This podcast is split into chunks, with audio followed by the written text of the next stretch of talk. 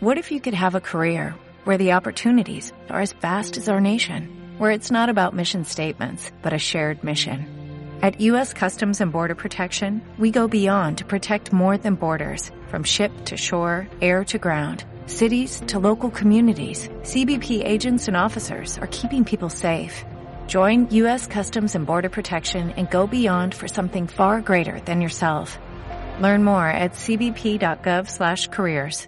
Nueva reunión Ministerio de Trabajo y los agentes sociales para abordar la subida del salario mínimo interprofesional para 2022, que actualmente se sitúa en 965 euros en 14 pagas y cuyo incremento podría oscilar entre los 24 y los 40 euros al mes. Mientras siguen las reacciones a la reforma laboral para José Cristóbal García, presidente del Consejo Económico y Social de Canarias, no es un acuerdo que querían ni la patronal, ni los sindicatos, ni siquiera el gobierno. Acaba de asegurar que hay sectores que se han quedado desprotegidos, como el de la agricultura y el artístico. García ha dicho que ha sido el mejor acuerdo que se ha podido lograr.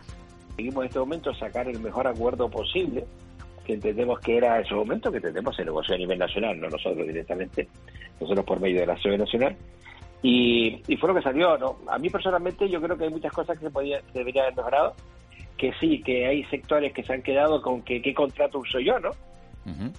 Para llevar adelante mi, actividad, la flexibilidad que podíamos tener antes, pues en algunos casos va a provocar una mayor temporalidad e inseguridad en los, en los sectores. Canarias registra 16 muertes y 582 nuevos contagios de COVID en las últimas horas. Nueve personas han fallecido en Gran Canaria, seis en Tenerife y uno en La Palma, todos pendientes de validar por salud pública. En cuanto a la incidencia acumulada a siete días, es de 301 casos por cada 100.000 habitantes y a los 14, 825 por cada 100.000. Uno de cada 1.200.000 personas sufren COVID persistente en nuestro país. Por ello, se ha creado una asociación para unir a los pacientes que lo están sufriendo. Juanjo Manzano, enfermero y secretario de la Asociación de COVID Persistente, acaba de explicar que hay unidades creadas en nuestro país, incluidas en Canarias, pero son muy pequeñas para la cantidad de personas que hay y además no son multidisciplinares. Sí, las hay, pero son muy pocas y sobre todo eh, se están refiriendo, en, por ejemplo, en la Candelaria, que es la que más conozco, es, eh, está en, eh, centralizada en medicina interna, cuando lo que debería ser sería unidades específicas multidisciplinares, porque aquí toca neumología, cardiología, neurología, medicina interna, hay un montón de especialidades implicadas, rehabilitación, que no estamos teniendo nada de rehabilitación. Y es fundamental, gente que, que se ha quedado pues pues muy mal, es que no puede respirar, es que no puede caminar prácticamente. Mientras la pasada madrugada los servicios de salvamento marítimo atendían a una embarcación que llegaba al muelle de Arguineguín con tres personas a bordo, desde comisiones obreras vuelven a pedir que no se convierta en un problema coyuntural la inmigración, sino como una situación de estructural que, se, que debe ser tratada de forma coherente y sosegada y no bajo la presión de la reactivación de las rutas. El secretario de Migraciones del sindicato, Ignacio López, ha lamentado el abandono al que se somete las islas por parte del gobierno español justo cuando hoy se inician esas repatriaciones de España a Marruecos. López entiende que es una solución a medias. Hay que pedir corresponsabilidad al resto de las comunidades autónomas el tema de la repatriación yo creo que no es no es la solución completa la solución completa es que a todos los que vayan llegando mm, pues vayamos dándoles las, las soluciones que necesitan y vayamos hasta incluso pues eh, distribuyéndolos equitativamente entre las comunidades autónomas debe de haber una, una política en este país que realmente distribuya este fenómeno y no se cargue solamente a, a, los que estamos recibiendo eh, esta llegada de, de estos migrantes, ¿no? Si quieres estar al día de la realidad económica de nuestro archipiélago, entra en el blog caja7contunegocio.com y tendrás la mejor información con autores de las islas. Marketing, emprendedores, ventas y muchos más temas te esperan en caja7contunegocio.com. Caja 7, comprometidos con nuestra gente. De la noche al día, Canarias Radio. En Cristalam tenemos la solución definitiva para el exceso de calor en edificaciones. Nuestras láminas de control solar 3M para cristal con una reducción térmica de más de un 80% y libres de mantenimiento son eficiencia energética en estado puro, sin obras, sin cambiar los vidrios, en exclusiva en Canarias, solo en Cristalam. Visítanos en cristalam.com. Escucha. Es el latido que me sale de dentro. Es mi brisa mi olor a mar, a sal y a vida. Es la risa y la calma de la mejor gente del mundo. Escucha, porque si sabes escuchar, te llamo. Ven y descubre La Palma, la llamada de la tierra. Islas Canarias, campaña cofinanciada con el Fondo Europeo de Desarrollo Regional y la Secretaría de Estado de Turismo. La Fundación Caja Canarias convoca sus premios 2022. Novela, poesía, investigación, música, relato corto, artes plásticas, música joven, fotografía y cortometraje. Consulta las bases y participa en www.cajacanarias.com. ¿Eso que suena es pollo crujiente? ¿Qué va? ¿De verdad que no es pollo crujiente? Mm, sí, pero es el pollo crujiente de McDonald's. Ven y disfruta del sabor de la nueva American Style Chicken con salsa búfalo. El pollo crujiente y jugoso está en McDonald's. De la noche al día, Canarias Radio. 8 y 5 de la mañana de este lunes 7 de febrero retomamos esta parte de entrevistas de, la noche al día con los protagonistas de, la actualidad. Hablábamos antes de, migración, de un tema que sigue candente, que sigue encima de la mesa porque desde el gobierno de Canarias se pide el reparto de menores migrantes por, por, toda, por toda España. Se apela a la solidaridad de otras comunidades autónomas. Ayer en una entrevista en prensa, como decíamos, la directora general del Gobierno de Canarias, Irache Serrano, reclamaba al Estado más solidaridad de las comunidades autónomas. Serrano dice que Canarias no puede acoger a esos 2.800 menores. La consejera de Asuntos Sociales, de Derechos Sociales, Noemí Santana, reconocía en el informativo de, de Telecinco que la capacidad de Canarias la capacidad máxima de acogida es de 500 menores. Y en este tema ha entrado también, ha hablado la portavoz del Grupo Mixto en el Parlamento de Canarias, Vidina Espino. Señora Espino, muy buenos días. Muy buenos días a todos. Usted ha dicho que, el PSOE y Podemos están echando la culpa unos a otros a la hora de pedirle al Estado que, asuma su responsabilidad. ¿Hay mecanismos jurídicos habilitados para que el Estado obligue a otras autonomías a acoger a los menores que llegan, que llegan a Canarias? Porque queda claro que si pedimos voluntarios, aquí nadie va a levantar la mano. Pues precisamente como no hay ninguna norma que obligue al resto de comunidades autónomas a acoger a estos menores y además hacerlo sin contar eh, con recursos, porque hay que tener en cuenta también que estos menores suponen un gasto, porque hay que atenderlos y atenderlos de la mejor manera posible, pues es necesario, yo coincido con el gobierno eh, de Canarias en que es necesario cambiar las leyes, cambiar las normas para que esta acogida sea obligatoria, porque después de dos años reclamando solidaridad, eh, apenas hemos tenido respuesta. A mí lo que me parece es un ejercicio de cinismo enorme, sobre todo por parte de la consejera de Derechos Sociales, la señora Santana, el haber estado reunida con la ministra de Derechos Sociales Yone Belarra la semana pasada y no haberle trasladado este asunto. Eh, y solo dos días más tarde, pues regresar a Canarias y poner aquí el grito en el cielo, ¿no? Yo creo que el Partido Socialista y Podemos han demostrado que cuando quieren y lo trabajan, consiguen mayorías para sacar adelante leyes en el Congreso de los Diputados y, por tanto, son perfectamente capaces de cambiar las normas en el Congreso de los Diputados para que este reparto de menores eh, no sea solidario, sino sea obligatorio. ¿Cómo se calcula, eh, señora Espino, cuántos menores caben en una región o en una isla? Lo digo porque, porque usted le ha pedido también al presidente del Gobierno de Canarias que haga un reparto equitativo en, entre islas. ¿Cuántos le tocarían a cada isla según sus cálculos? Bueno, actualmente más del 50% de los menores inmigrantes están concentrados en la isla de Gran Canaria y esto sabemos que ha generado también cierto cierto malestar, cierta preocupación en determinados puntos, por ejemplo, en la ciudad de Las Palmas de Gran Canaria. Yo creo que si esa esa carga, que esa distribución de menores fuera más equitativa por todo el archipiélago, pues evidentemente yo creo que ese impacto de que los niños estén concentrados en determinadas zonas sería sería menor. Y eso también pues según las capacidades que van también eh, pues demostrando o, eh, o los diferentes cabildos o ayuntamientos que acogen estos chicos y que son ellos los que muchas veces dan la voz de alerta, ¿no? Lo vimos en Mogán en su momento, como un solo ayuntamiento de Canarias no puede hacerse cargo de, tantos menores porque es realmente imposible para poder atender eh, bien a esos menores y también pues por la, digamos, pues el, la crítica que también por parte de los ciudadanos de esos municipios pues también surgen. ¿no? Eh, le tocó otro asunto, señora Espino. Este fin de semana hemos sabido que Pedro Sánchez va a celebrar el, el 25 de febrero la conferencia de presidentes autonómicos en, en, la isla de La Palma. El día antes van a estar los reyes. Usted ha estado también recientemente en, en la isla de La Palma y ha dicho que, que los afectados por la erupción se encuentran en, en una situación de, de, indefensión, que no han tenido eh, una voz que los, que los represente y, y bueno, y dice todo eso cuando en realidad no ha faltado un solo político que no haya ido a la isla de La Palma.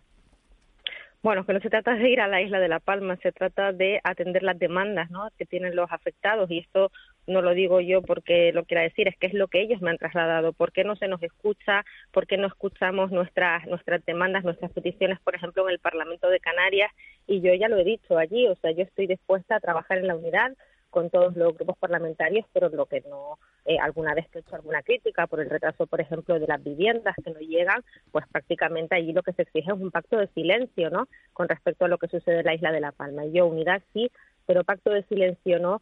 Y, lo que quiero es transmitir lo que me lo que me contaron los palmeros que se sienten eh, abandonados que meses después no saben cómo se les va a indemnizar cuánto se les va a indemnizar y me preguntaba que si nosotros los diputados o los políticos o el resto de los canarios estaríamos dispuestos a renunciar a todo nuestro patrimonio por 60.000 euros, que es lo que a ellos se les ofrece hasta ahora. Están también en desacuerdo con el decreto aprobado por el Gobierno de Canarias para la reconstrucción, el primer decreto que se aprobó, que se sacó sin que ellos estuviesen ningún tipo de información al respecto, vamos, que se entraron por los medios de comunicación y que, por ejemplo, limita la reconstrucción a solo los municipios afectados, dejando el resto de la isla fuera y esto también está eh, motivando una especulación con el suelo de la isla de La Palma, encareciendo muchísimo los terrenos y, y, bueno, yo lo que voy a tratar ahora es que este decreto, que es lo que ellos me han pedido, se tramite como proyecto de ley para poder cambiar estas cosas. La semana pasada eh, denunció usted, y, y, le cambio el asunto eh, de nuevo, que hay 254 mayores que se encuentran ocupando eh, una cama en, en, los hospitales canarios cuando, cuando ya tienen el, el, alta médica y que no se van a un centro sociosanitario, dijo, porque el vicepresidente y consejero de Hacienda, Román Rodríguez, tiene atascada la, la orden. Román Rodríguez dice, cuando le preguntamos que este programa que este problema arrastra de, de hace años, eh, ¿Con la, firma de una, ¿Con la firma de una simple orden se podría solucionar la situación? Eso fue lo que nos dijo la consejera de Derechos Sociales en el Parlamento de Canarias en el mes de septiembre, que ya tenía la orden lista, que se iba a aprobar y que esto era una cuestión de días y los mayores iban a empezar a salir de los hospitales para ir a centros sociosanitarios, algo de lo cual nos alegramos. Incluso la consejera, por primera vez, que es bastante re reacia a los conciertos con, con centros privados, estaba dispuesta a, a esos conciertos, lo cual yo creo que que para una buena medida que toma la Consejería de Derechos Sociales lo que hay que hacer es apoyarla y es lo que no ha hecho el consejero de Hacienda que tiene esa orden, eh, lleva cuatro meses atascada la orden en, en, su departamento con una absoluta insensibilidad hacia estas personas. Son 254 mayores que, como dice, llevan eh, no solo semanas o meses, incluso años abandonados en los hospitales de Canarias, que son personas sanas que no tienen por qué estar ahí, que tienen que tener otro tipo de atención y que además pues esto facilitaría que otros muchos pacientes que sí necesitan ser operados, perdón, ocupar camas en los hospitales pues tengan también eh, pues esa opción, ¿no? Que a día de hoy no tienen porque esas camas están siendo ocupadas por mayores que, insisto, ¿se imaginan ustedes lo que es estar sano y estar eh, semanas o meses viviendo en un hospital siendo además personas mayores y con el riesgo que hay de brotes de COVID en los hospitales, por ejemplo, que ya lo hemos vivido, pues el señor Román Rodríguez yo creo que ha sido insensible ante esta situación y no ha agilizado eh, la burocracia, que es lo que tenía que haber hecho. Eh, la política española está un poco marcada y casi conmocionada por, por los, no sé si llamarlo sucesos de la semana pasada en el Congreso, la votación de, para la convalidación de la reforma laboral. Le quiero preguntar sobre su valoración sobre, sobre dos, dos actitudes, ¿no? La del primero la del que fue su partido político que Ciudadanos que, que salvó la votación bueno entre otros no solo ellos pero sin su sin el voto de los creo que ocho de los nueve diputados de Ciudadanos eh, eh, o nueve de los diez eh, no, no, no hubiera prosperado. Y segundo la, la, la votación de los dos diputados de UPN que desobedecieron a su partido. Cómo valora usted la actitud de unos y de otros bueno, yo creo que en este caso Ciudadanos eh, ha acertado en apoyar un acuerdo entre los sindicatos y la patronal, al que creo que hay que darle una oportunidad. Porque bueno luego hay que ver cómo funciona también este este nuevo marco eh, laboral como indicaban también lo, la, la, Confederación Canaria de Empresarios en un corte anterior que les escuchaba luego bueno de lo que dice el papel a la realidad vamos a ver cómo funciona no pero hay que darle una oportunidad porque fruto de un acuerdo y ahí creo que Ciudadanos ha acertado pero en lo que no ha acertado Ciudadanos en absoluto ni ha acertado los últimos meses es por ejemplo en votar en contra de los derechos de los canarios, en contra de nuestro régimen económico y fiscal, en contra de un pronunciamiento unánime del Parlamento de Canarias sobre nuestros derechos y fue el motivo eh, por el que yo abandoné la formación política. Con respecto al, al voto de, de, otros diputados, la Constitución es clara, el mandato imperativo. Eh, está prohibido en, en, nuestra democracia. Los diputados eh, son libres de, de, votar porque así lo dice la, la, Constitución y luego los partidos políticos pues tomarán las medidas pertinentes, pero ellos están en, en su derecho y en su libertad de, de, votar, de votar lo que consideren. ¿Y le parece eh, bien lo que hicieron, sí o no? Mejor. Eh, yo no, como digo, yo creo que hay que dar una oportunidad a esta reforma laboral. Yo la hubiese apoyado o me hubiese abstenido, en todo caso no hubiese votado en contra porque es fruto de un acuerdo del de sindicatos y patronal y creo que hay que, darles una oportunidad porque eh, puede tratar de venir a paliar lo que es la precariedad, la temporalidad. Hay que tener en cuenta que en Canarias más del 80% de los empleos son temporales. Es una comunidad autónoma donde hay muchísima precariedad laboral y al menos darle una oportunidad. Que no creo que sea la panacea que vende el gobierno, ni mucho menos, pero al menos dar una oportunidad a ese acuerdo. Eh, buenos días, señora Espino. Eh, la semana pasada, el vicepresidente Román Rodríguez, al que usted ha citado hace un momento, rehusó eh, comentar unas declaraciones suyas porque eh, no comenta eh, cuestiones de personas que no representan a nadie. Yo le pregunto qué, le parece esta, esta, esta visión del vicepresidente en relación también con, con, la pregunta anterior, ¿no? Con, con, los diputados de UPN que votaron en contra de la decisión de su partido y esto los coloca pues en, en el terreno de, de, de, de salir de ese partido, ¿no?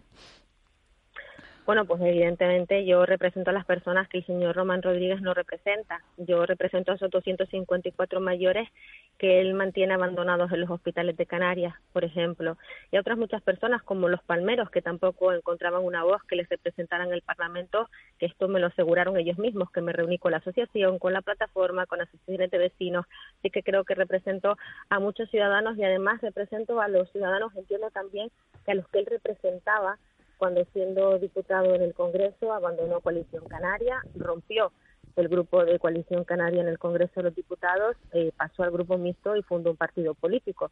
Entiendo que en aquel momento él creía también representar a, Ciudadanos. Por tanto, eh, pues mire, la persecución que ha iniciado el señor Román Rodríguez en, mi contra, moviendo cielo y tierra para que se me quitaran los derechos en el Parlamento de Canarias y llevándose un varapalo tremendo por parte del Consejo Consultivo en su informe, reconociendo todos mis derechos como parlamentaria, pues yo creo que solo y únicamente se deben a que soy una voz crítica con la gestión que hace el señor Román Rodríguez al frente del gobierno.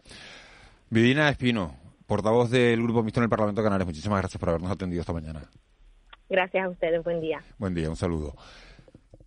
Este lunes, eh, ahí quedan la, las palabras de Vidina Espino, este lunes eh, vamos a hablar también de, de, otro asunto, que, que, es el de la pesca, porque el Ministerio de Agricultura, Pesca y Alimentación ha publicado ya la regulación para la campaña de pesca del atún para este año. A España le tocan 7.400 toneladas, 600 menos que en el ejercicio anterior y de esas 7.400, 2.400 son, son para Canarias. David Pavón es el presidente de la, de la Federación de Cofradías de Pescadores de Canarias y no está contento con ese reparto. Es más, lo considera injusto. Señor Pavón, muy buenos días. Muy buenos días. Eh, dice usted que los barcos artesanales canarios pagan las consecuencias de, de la sobreexplotación en, en, otros puntos y con esas cuotas apenas les va a dar para pescar hasta mediados de año. ¿Es insuficiente el reparto? Es insuficiente. Eh, además se puede ver en, en, en, digamos en los en la periodicidad de, de, de actividad de las embarcaciones en los últimos años las embarcaciones de túnidos prácticamente no han terminado la campaña. Eh, a mitad de año, años en, en, julio, otros en agosto, otros en septiembre, han tenido que amarrar porque una de sus especies principales, que es la tuna, el Tunus ubesus, pues se termina, se termina la cantidad que, que tenía España en su día, en los primeros años, y ahora la que tiene asignada Canarias, y no puede seguir pescando. Claro, todo esto es consecuencia de la reducción que los comités científicos establecen eh, para esta especie a nivel atlántico y es consecuencia de la, de la reducción por la sobreexplotación de, la, de las grandes flotas. Pero, sí, no, no, dígame, dígame, señor Pavón. Sí, no, pero que por otro lado, además, y para más INRI, tenemos un doble problema, y es que la cantidad que está llegando a Canarias se está repartiendo entre dos flotas. 35 embarcaciones por un lado, eh, que tienen el 95% de lo que llega para Canarias, y 200, sin, 200 embarcaciones censadas y el resto que están sin censar, o sea que ni siquiera tienen derecho a pesca dirigida, que tienen el 5% que son unas 200 toneladas. Estas 200 embarcaciones están pescando únicamente hasta abril prácticamente. En abril se puede ver en la gráfica como prácticamente tienen que parar la actividad y las otras pueden llegar hasta septiembre-octubre. ¿De quiénes son las otras? Las otras son 35 embarcaciones, digamos, las más grandes, ¿no? Los, atuneros más grandes que hay en Canarias o los que, los que más capturaban en su día, en una mm, fracción histórica muy concreta, los que más capturaron de 2014 a 2018, son los que les han dado prácticamente el, el, 95% ahora de los derechos de pesca. Eh, esperemos que, que se cambie, que no sea para siempre, pero estos años está haciendo mucho daño sobre las embarcaciones que también dependen de esta especie y se han quedado fuera, se han quedado en el, en el otro grupo. Señor Pavón, ¿y cómo se resuelve todo esto? Eh, hablando con el gobierno de Canarias, que el gobierno de Canarias hable con el ministerio para que revise esas cuotas, la relación aparentemente es buena, Alicia Van eh, bueno, pues eh, parece que mantiene una buena relación con el ministro, con Luis Planas, ¿cómo se resuelve todo esto? Pues yo creo que exactamente así. O sea, nosotros para, para que Madrid, para, la que la, para que la Secretaría General atienda estas peticiones, por mucho que lo diga el sector, la mayor parte del sector, eh, bueno, se necesita del acompañamiento político y de la petición también del Gobierno de Canarias. De momento, esa petición de hacer una pesca conjunta, de que muchas de las embarcaciones que están fuera de esos 35 barcos y que también dependen altamente de, del atún y de ese túnido en concreto puedan acceder a la pesquería no se termina de ver, ¿no? Pero bueno, nosotros seguimos, seguimos intentando convencer al gobierno de Canarias de que nos apoye en esta, en esta petición. Si no fuera así, ya también hemos trasladado a, la, a Madrid, a la Secretaría General, que muchas embarcaciones van a tener que solicitar que se active otra vez el, el desguace, ¿no? Porque son embarcaciones que necesitan para vivir esa pesquería de tunidos y si no es imposible, es inviable económicamente mantener una empresa en estas condiciones. Eh, buenos días, señor Pavón. ¿Qué implica que se active el, desguace? Bueno, eh, el desguace lo que hace es eh, que elimina esfuerzo pesquero. Por esfuerzo pesquero vamos a entender las embarcaciones. El esfuerzo pesquero es el, el GT, digamos la capacidad de carga que tiene cada embarcación, lo podríamos definir así y el desguace lo que hace es que te remunera el tú eh, eliminar esa embarcación de, del censo, ¿no? Eh, claro, un barco es una empresa, pero ante la inviabilidad económica de poder subsistir con esa empresa, a muchos empresarios la única opción que le queda es cambiar esa empresa por dinero, aunque te aseguro que prácticamente nadie quiere. La gente aquí en Canarias lo que quiere es pescar, pescar como, como, como has pescado siempre, o sea, salir al mar e intentar buscarte la vida como, como Dios buenamente te, te lo permita. Eh, pero claro, mm, está llegando el momento en que es imposible. las gráficas del año pasado, por ejemplo, son, son, son brutales en el sentido de que se ve como casi todas las embarcaciones que dependen de los Unidos en abril prácticamente pararon actividad. Eh, señor Pavón, buenos días. Buenos días. Dos preguntas muy, muy, muy rápidas. La primera, eh, la, flota especializada en, en túnidos, esto es un puro desconocimiento por mi parte, ¿tiene algún tipo de, bueno, de, de, alternativa, es decir, de, de otras especies que, que, que, puedan pescar en otras mm, épocas del año con, eh, eh, en, el caladero de las islas? Y segunda pregunta, siempre hay mucha controversia sobre los acuerdos con Marruecos, las licencias de pesca. Luego resulta que esas licencias de pesca al final tampoco se consumen, o sea, tampoco tampoco se llega a agotar el cupo de posibilidad de pescar en el caladero marroquí. ¿Esto para Canarias supondría algún tipo de oportunidad o, está demasiado lejos o, no es rentable? Ahora mismo, voy a empezar por, por la última, ahora mismo no. ahora mismo, que yo sepa, Canarias en la parte atunera en Marruecos no, no, está, no está pescando, no está desarrollando la actividad, a pesar de haber embarcaciones que siguen manteniendo eh, la licencia, siguen, siguen pagando esa licencia por, por, por ver si el día de mañana les puede ser útil, ¿no? Pero por lo que quiera que es, ahora mismo no, no les sale, ni, no es ni viable ni, ni rentable esa pesca en Marruecos. Eh, y por otro lado, eh, todas estas embarcaciones que se dedican a los túnidos, o sea, que dependen de los túnidos, no tienen, eh, digamos, no tienen posibilidad de derivar ese esfuerzo al ámbito local, al ámbito demersal. Es imposible, o sea, eh, nos lo podemos imaginar de la siguiente manera, o sea, la pesca demersal, que es la de las especies que se crían y se reproducen aquí en nuestra misma plataforma, que no son pelágicas, que no vienen, no se mueven a nivel atlántico, toda esa pesca ya está copada ya hay otras embarcaciones que se dedican a eso y que tienen ese espacio eh, copado y desarrollan esa actividad. Puede haber un pequeño porcentaje, ¿no? un pequeño porcentaje que puede derivar el esfuerzo de la economía que entra a través del túnido, que lo puede derivar a... el sable negro, nos hablaban la, semana pasada como, un, como, un, como bueno, una especie con potencial en Canarias. Bueno, el sable negro, de momento, eh, no el año pasado eh, la Secretaría General no, nos abrió esa opción, que, por otro lado es una reivindicación que lleva haciendo los pescadores, sobre todo de La Palma y, y de Tazacorte, muchos años, porque es una pesquería que se quiere desarrollar aquí, lo que pasa es que habían tres patas que lo imposibilitaban pero como para, para derivar, es una pesquería que todavía está por, por, por, experimentar, por iniciarse, que nunca se ha desarrollado aquí en Canarias, o sea, no puedes derivar la, actividad del, del túnido ahí, y la actividad del túnido da mucho dinero. O sea, es imposible sobre, primero, sobre, no lo conseguirías, sobreexplotarías eh, los recursos locales de intentarlo, y pero pero no, no, no, no cabe esa, biológicamente no cabe esa, esa posibilidad. Eh, señor Pavón, eh, cuando usted tomó posesión como presidente de la, de la Federación de Cofradías, ¿no estaban todas las cofradías eh, integradas en la Federación? ¿Eso se ha, se, ha conseguido? ¿Se ha conseguido unir a todas? No, no, y siguen sin estarlo. De hecho, entran unas, salen otras.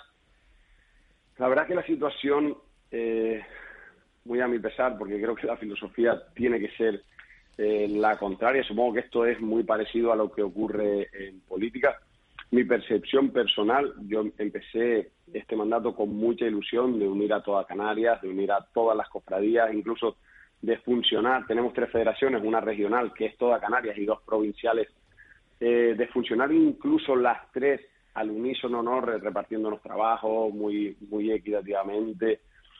Eh, pues, pues no ha sido posible. Yo creo que un poco lo que nos hemos encontrado es casi a veces guerras políticas entre, entre, federaciones que yo no les encuentro ningún sentido y que y, que no tienen no sé no sé no sé hacia dónde eh, nos puede dirigir pero seguramente hacia hacia un sector pesquero canario fuerte y que genere la posibilidad de alcanzar los objetivos con mayor facilidad no. David Pavón, presidente de la Federación de Cofradía de Pescadores de, Canarias. Muchísimas gracias por, por habernos atendido esta mañana, por habernos hecho una radiografía de, cómo está el sector. ¿Se puede convencer a alguien, antes de despedirle, le pregunto, eh, que se dedique a, al mundo de la pesca? ¿Que, puede vivir de ella o no, o, no, o no es una recomendación acertada?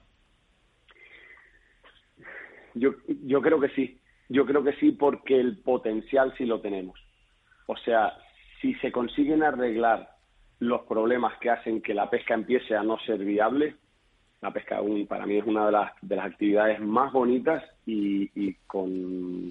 claro, por eso, por eso se lo pregunto, porque es una actividad muy bonita, pero no sabe uno si a estas alturas de, siglo eh, se puede vivir de la pesca.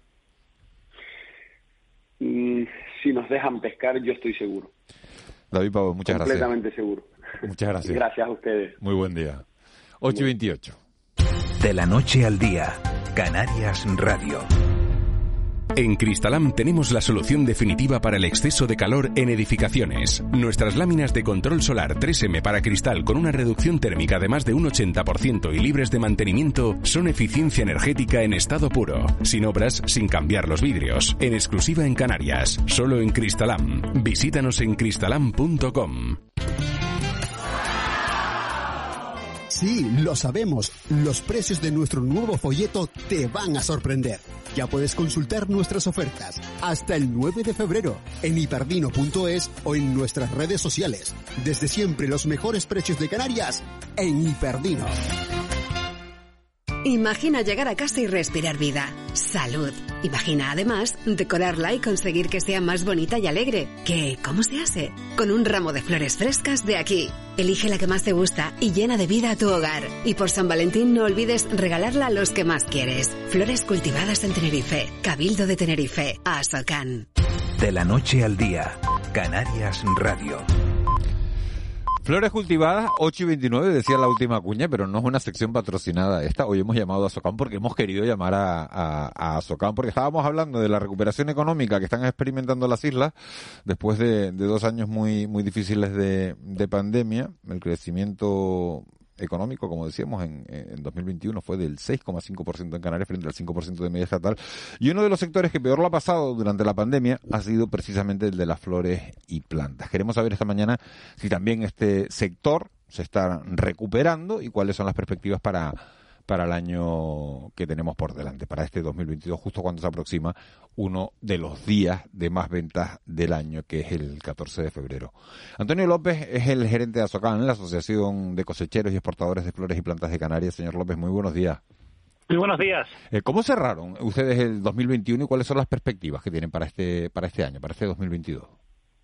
Pues bueno, eh, tenemos que decir tal y como tú has dicho, empezamos esta situación de pandemia pues muy mal. Desde el minuto cero, eh, por el carácter perecedero de nuestro producto, se tuvo que tirar mucho producto. Además nos cogió justo en una de las principales eh, épocas del año, ¿no? Que con el Día del Padre, el Día de la Madre, todo lo que es el periodo eh, primaveral, con todos los eventos que se organizan en esa época, eh, fiestas populares, hoteles, bueno, nos cerraron el comercio de la noche a la mañana, pues imagínate lo que supuso, ¿no?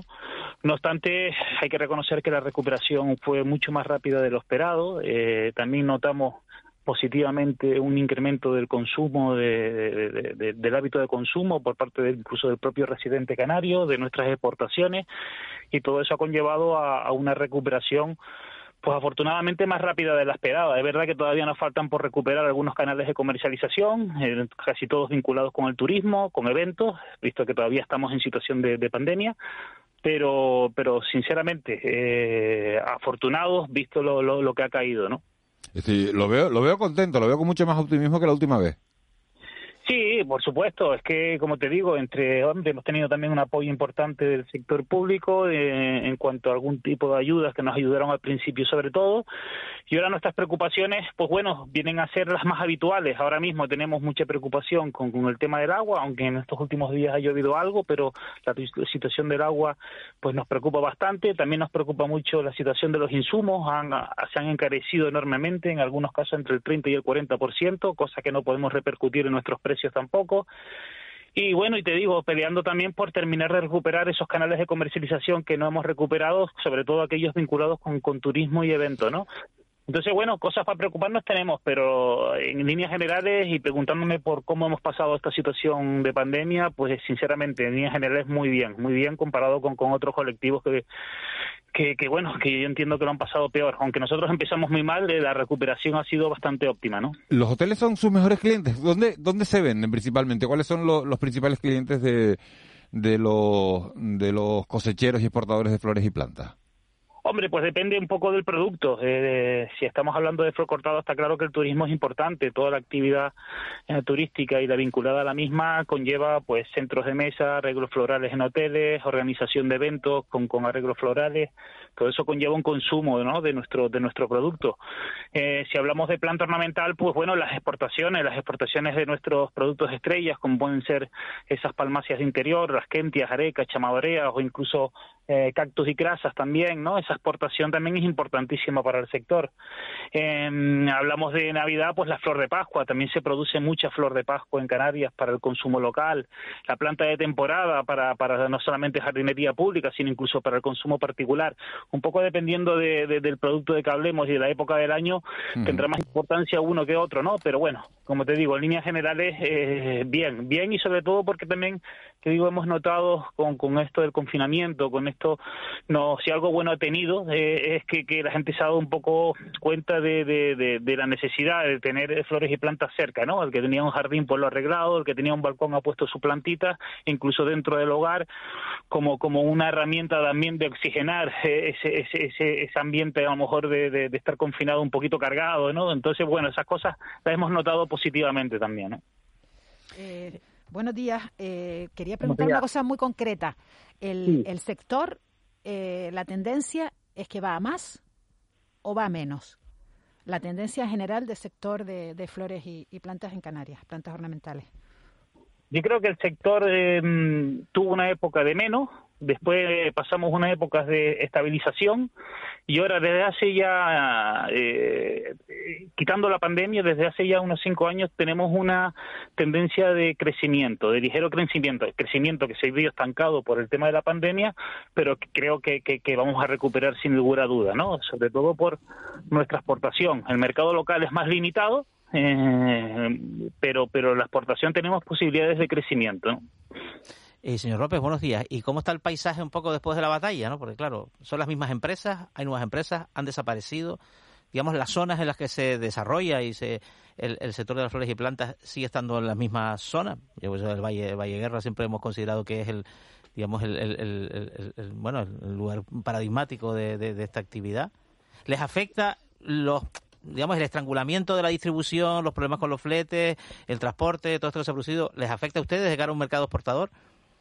Sí, por supuesto que nos afecta. Vamos a ver, las zonas se, se han mantenido. Eh, crecimiento, tenemos algunos muy excepcional, sobre todo por, por bueno, este tipo de nuevas ayudas que han salido a jóvenes agricultores, de los cuales de la asociación también intentamos asesorar.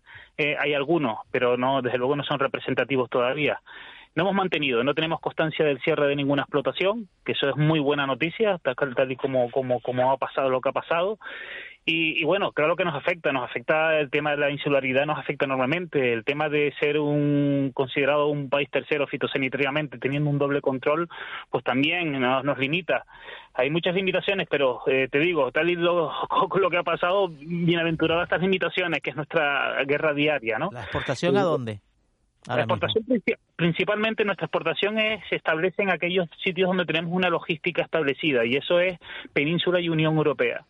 Em, puede ser que, que tengamos eh, otro- otros países terceros como destino, eh, el caso de a lo mejor desarrollo jardinístico eh, de, jardinería en, en- África o incluso exportación de flor cortada como ha pasado con el tema de proteas a Oriente Medio o Asia, eh, pero bueno, son, son excepciones bienvenidas, pero son excepciones. Nuestro principal mercado es, te digo, donde tenemos una logística establecida, donde podemos contar con tanto con, con vía aérea como vía marítima con un suministro constante, sin sustos, sin, sin ningún tipo de sorpresa, y eso es Unión Europea. Y Península, entre ellos, uno de los principales destinos también, ¿no?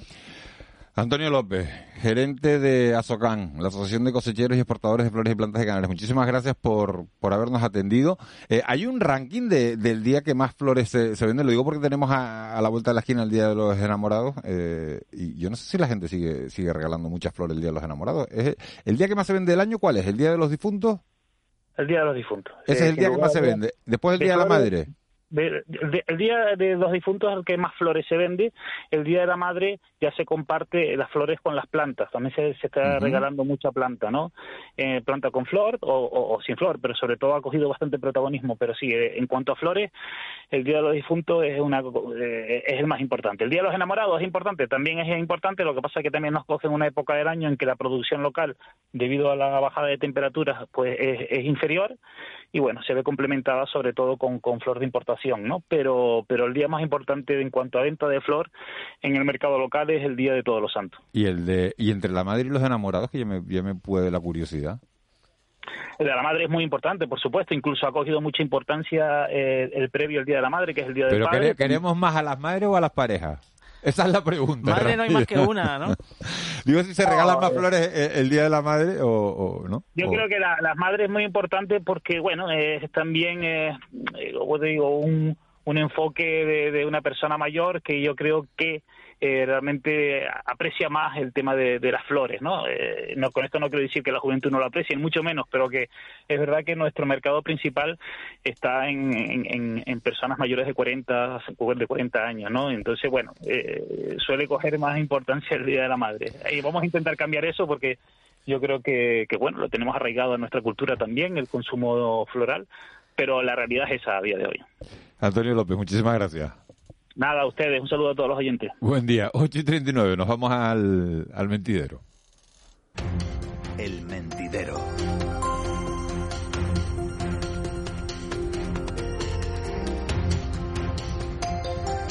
Paco Martín, buenos días. Muy buenos días. Antonio Salazar, buenos días. Buenos días. Los quiero igual, hoy no les he puesto el don delante, pero los Sí, quiero sí, sí, exactamente igual. Eh, Antonio, eh, ¿eres de regalar flores? Planta.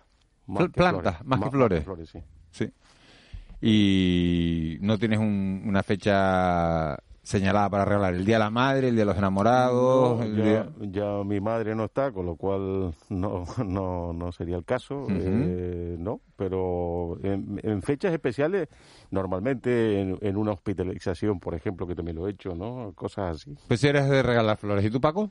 Sí, plantas también. No sé si es por algo práctico que la planta dura más.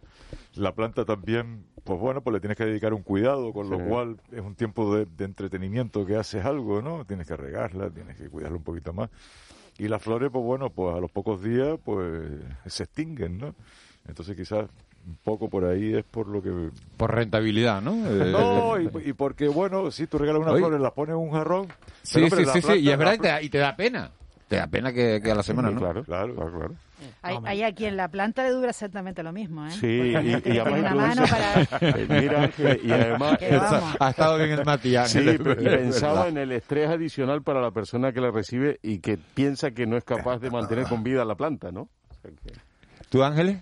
Yo mm, soy mala, soy mala. Que si regalo, regalo plantas también por una cuestión de, bueno, pero no, no, no, he regalado alguna flor de Pascua y tal, pero no soy muy de yo de, de macetas, plantas y cosas de estas. ¿Y si ¿no? te no, regalan, no y si te regalan prefieres una planta o una flor? Una, o un ramo Bueno, de lo flores. que quieran, flores todo, es bienvenido, todo es bienvenido. Hombre, depende de las circunstancias, Las ¿no? plantas y, y las flores también. Juanma.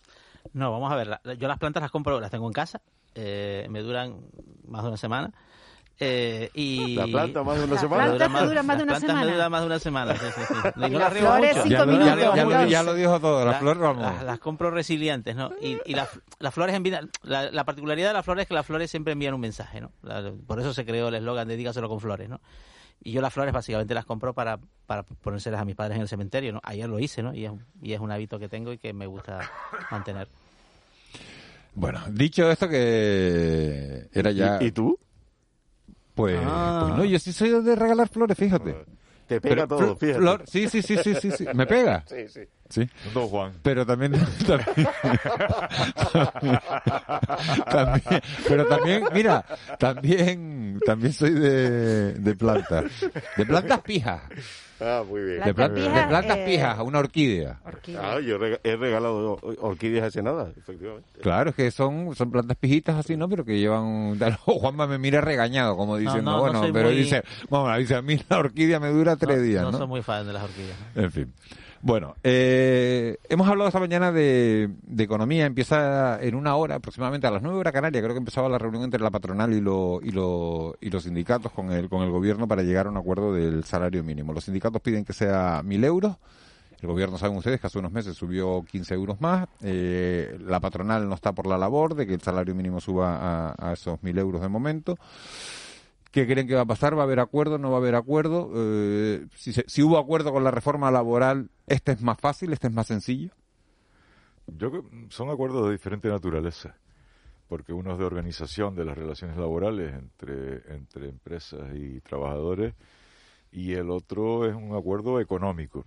Entonces, pues bueno, mm, hombre, si se mantiene la dinámica del diálogo y la intención de llegar a acuerdos, pues probablemente, probablemente, pues, oye, pues pueden llegar a un punto, a un punto intermedio, no lo sé. Pero en principio, bueno, no, no tengo, la verdad que es difícil en estos tiempos predecir cómo va a terminar una negociación. A mí me parece que la COE tiene un problema para eh, llegar a un acuerdo, que es que ya ha sido muy cuestionada por el acuerdo previo con la reforma laboral. Por tanto, desde el punto de vista de la estrategia, si se quiere, política de la COE, le resulta complicado aceptar el acuerdo. Eso por un lado. Luego, que sería la parte más general. Y la parte más particular a mí sí me preocupa. la subida del salario mínimo debería atender ya a ciertas peculiaridades geográficas. ¿Por qué? porque se establecía que el SMI, el salario mínimo interprofesional, debería llegar al 60% del salario medio, de acuerdo a los estándares de la Unión Europea. En Canarias ya está a día de hoy por encima de ese porcentaje sobre el salario medio que se percibe en Canarias. Es decir, aumentarlo para todo el Estado, teniendo Canarias la peculiaridad, lo que va a hacer es aumentarlo todavía más desde esa perspectiva. Y eso puede tener alguna repercusión, no ya solo en el empleo, sino en la productividad que sigue cayendo y, hasta en la competitividad de las empresas canarias. ¿no? A mí una cuestión que, que, siempre me surge cuando se habla de, en contra de, subir el salario mínimo porque atenta contra la, lo que tú acabas de decir, ¿no? La competitividad de las empresas, la productividad, etcétera. Esta mañana eh, José Cristóbal eh, García también nos, nos, habló en este sentido. Yo me pregunto, eh, y, y, y una empresa puede ser viable o rentable si no es capaz, si no tiene posibilidad de pagar dignamente a, su, a sus trabajadores o que son los trabajadores los que tienen que, que, sufrir, ¿no? Que pagar por esa competitividad. Pues, es que la, respuesta a esa pregunta, eh, Ángeles, es no, no, no, es sencilla porque todos estos asuntos nada hay nada sencillo, ¿no? Pero cuando tú tienes ciertas industrias que compiten en precios, cualquier variación en los precios relativos de la actividad te genera ese problema. Si nosotros fuésemos capaces de tener actividades de alto valor añadido, no hay problema. Lo repercutes en precio y sigue siendo competitivo. Eso no se da en España. Y eso es lo que hay que tener en cuenta. que se repercuta en el trabajador que ya está, eh, pues sí, los trabajadores pobres, ¿no? Que está recibiendo un sueldo pues bastante escaso. Pues, pues, ¿Sabes qué pasa? Que yo, yo, por ejemplo, se sube el salario mínimo, pero claro, esa subida llega a todos los trabajadores, porque después no se ve. En, en realidad, menos el salario mínimo. Claro, pero claro, es que, es que, son hablamos, afecta, claro, es que hablamos, es que hablamos, hablamos, no, pero luego se doy, luego yo supongo que la cadena, la cadena continúa, es decir, eh, el que no lo tiene. No, no, no, no necesariamente. El, el, hay dos pero cuestiones. Subir el salario mínimo en sí es un objetivo. Un objetivo político. No, y un objetivo para el que, para el que, para el que va a recibir un objetivo económico también. ese pequeño aumento. El objetivo social también. No, no, pero ¿en qué Los sentido tres, es, un objetivo político. ¿Es un objetivo económico? Sí. A ver. Y es un objetivo social pero, también. Pero ¿por qué es económico? Sí, claro. No, no, es un objetivo político, no tengo dudas, que es un objetivo social porque está íntimamente ligado con la parte política. Ahora, ¿por qué es un objetivo económico? Porque las empresas que dan más estabilidad y dan mejores salarios funcionan mejores, son mejores, empresas claro, son mejores empresas. y que destruye empleo, no destruye empleo. Eh, bueno, no, Nobel, no, no, bueno, no, no, no, premio, Nobel de, premio Nobel de Economía del año pasado. No, no dijo eso. Es que eso no es lo que está en el... Ah, en el en, claro que no. Ah, no. O sea, no, porque aquel fue un caso concreto para finales de los 70 en un ámbito geográfico concreto. El más completo que se ha hecho. No, no, tampoco es no, cierto. el más completo que se ha hecho, que lo demuestra empíricamente. En, en, en esa está, está, realizado en un espacio concreto como todos los como todos los estudios, ¿no? Sí, sí, pero en un lo, campo lo, que, concreto, lo que no, lo que no está basado en ningún estudio es la, la, perdona, Antonio, lo que no está basado en ningún estudio concreto es la afirmación contraria. Vamos a ver, sobre, sobre no, has, abierto, has abierto un elemento, has abierto un debate muy interesante. No es precisamente sospechoso, creo. ¿no? ¿Cómo? El Banco de España no es precisamente sospechoso y ha, y ha venido manteniendo los riesgos que sí. incrementa. Eh, o sea, ¿No que, es sospechoso de qué? ¿De tener un gran rigor económico? Sí, yo creo sí, que lo tiene, ¿no? acierta mucho. Ah, no. Bueno, no, sí, bueno, sí es verdad, no me sorprende Juanma por una cosa, porque últimamente todas las instituciones que desafían o contrarian al gobierno en este momento están No, todas cuestionadas. Sí. El INE, el Banco de No, España. No, yo del sí, hombre, la que eh, les gusta es el sí, que el sí del- sí que es verdad. Del INE yo no he dicho nada, del INE yo no- he dicho nada. No, estoy diciendo, de ti, No, ¿eh? estoy diciendo de ti, del INE yo no he dicho nada. Estás llevando un poco el, debate a un terreno del que no estamos hablando. Estamos hablando del salario mínimo. no, no, pero yo no estaba hablando tampoco de tu afirmación. Antonio, espera, tú has abierto un debate muy interesante. O sea, ¿va a haber acuerdo? No va a haber acuerdo, es evidente. No lo hubo la otra vez. Y, y dicen los psicólogos que Esa era la mejor- pregunta, si va a haber la- acuerdo, que ya la tienen mejor claro que manera- no. La mejor manera de adivinar el, el comportamiento futuro es Se mirar el están comportamiento enredando pasado. los dos ahí, no que me están acuerdo, recordando. Luego tú has abierto un debate muy interesante, que, tiene, que tienes toda la razón. Es, es que el salario medio el salario eh, ya, eh, ya el salario mínimo en Canarias está por encima del 60% del salario Claro. medio. Y claro, tú dices, bueno, pues se debería segmentar, que algunos países lo tienen, el, salario mínimo en función de las, en este caso de las autonomías o, o- o- o de las regiones, que es un debate interesante y una propuesta pues, pues llena de sentido, que tiene un problema que es que atenta entonces contra la unidad de mercado, que es otro elemento que muchas veces la patronal reclama, que, que España sea un mercado único y que no tenga una regulación diferente eh, multiplicada por 17, porque eso al final supone una traba.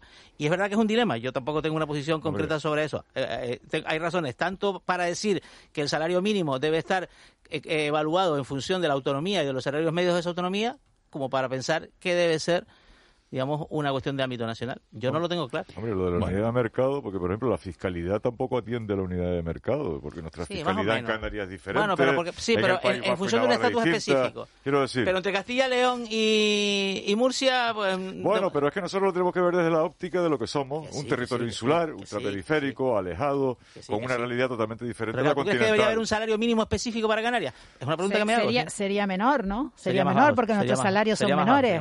Claro. Sería más. Pues- Bueno, me voy a la, a la parte política. Chano Franquis, al final, eh, el único candidato a la Secretaría General del PSOE de, de Gran Canaria. Lo previsto, hay acuerdo, ¿no? Sí. Hubo un acuerdo. Esto se al resuelve- final- esto se ha resuelto esto se lleva orgánicamente, ¿no? Eh, esto se ha resuelto orgánicamente. ¿Ha ganado Frankie? Sí, pero orgánicamente, porque yo... Sí, oía- hay- eso es una realidad. Las primarias pasaron a mejor vida. efectivamente, no, es que yo, yo Ya oía mal vistas. en la discusión, en, la di- en esta discusión oía que bueno, que los militantes dirían no sé qué, pero bueno, yo creo que ya está cocinado todo, ¿no? Es decir, Sí, lo- el militante socialista no tiene oportunidad de decidir a quién de, quiere de, de la dirigente, evolución ¿no? de, de las primarias es, es curioso, ¿no? Eh, cómo, cómo ha evolucionado del colmo de la democracia a desaparecer, ¿no? De No, nuestra, claro, es un, es de un- los titulares, ¿no? es un impedimento. La, Demasiados, ¿no? Demasiados problemas sin saber qué va a pasar, ¿no? claro. Se tambalea, se tambalea Demasiado el- suspense. Se tambalea, se tambalea el poder del núcleo duro de gobierno de los partidos políticos y sobre todo en la izquierda, ¿no? que lo pusieron como el paradigma de la democracia y bueno, ellos mismos están traicionando su, su propio No, va- pensamiento. al final ¿no? hay una- ¿Lo hay están una- traicionando por qué, Paco?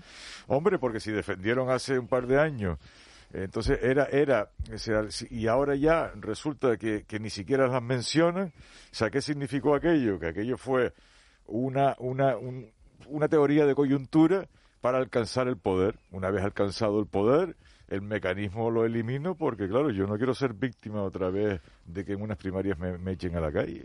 No, Dice, un oyente, ve- las primarias se han convertido en un obstáculo para las camarillas de los partidos. Sí, bueno, eso es evidente, pero, pero yo creo que no, no, está- no es tanto eso como que al final hemos satanizado el elemento de las primarias, entre todos, bueno, pero está claro que los partidos políticos y sus cúpulas tienen la principal responsabilidad, sí, primeros, sí, es decir, que cuando había tres candidatos para aquello que, en fin, que se hablaba un poco de- de fomentar simplemente lo que está en la Constitución, que es que la- el funcionamiento democrático interno de los partidos, eso está en la Constitución. Lo, lo cual es bastante Eh, cuestionable, eh, ¿no? Que, fu- que funcionen No, no, no, no, no, funcionan en absoluto, ¿no? eso, Pero claro. cuando llega, cuando llega, cuando se produce ese intento basado un poco en las primarias, es verdad que a veces decimos crisis en el PSOE, o crisis en Podemos, o crisis en, o en el PP, eh, porque es que hicieron primarias. De hecho, bueno, el, el caso de, la- de cuando el, el- Partido Popular por primera vez eligió eh, a su secretario, a su presidente, a su presidente en, bueno, en un proceso eh, abierto.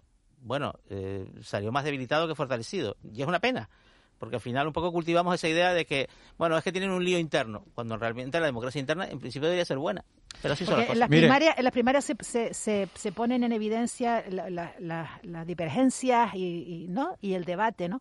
Entonces, claro, se saca la luz, se saca a la luz todo eso y No. es un- eso lo, no lo tomamos pero- como pero- un elemento de debilidad, ¿no? Pero mira, es que la no evolución, la, evolución, la evolución de los partidos políticos no ha sido una evolución, ha sido una involución. Sí. Yo, yo recuerdo los congresos de los partidos en los congresos de partidos acudían varias varias corrientes, varias candidaturas, se discutía, se debatía durante dos o tres días. Programáticamente se, discutía. Y una, cuestión... Cada, corriente, perdona, nada más que 30 segundos. Programáticamente, cada candidato defendía lo que quería para su partido, se votaba y salía elegido.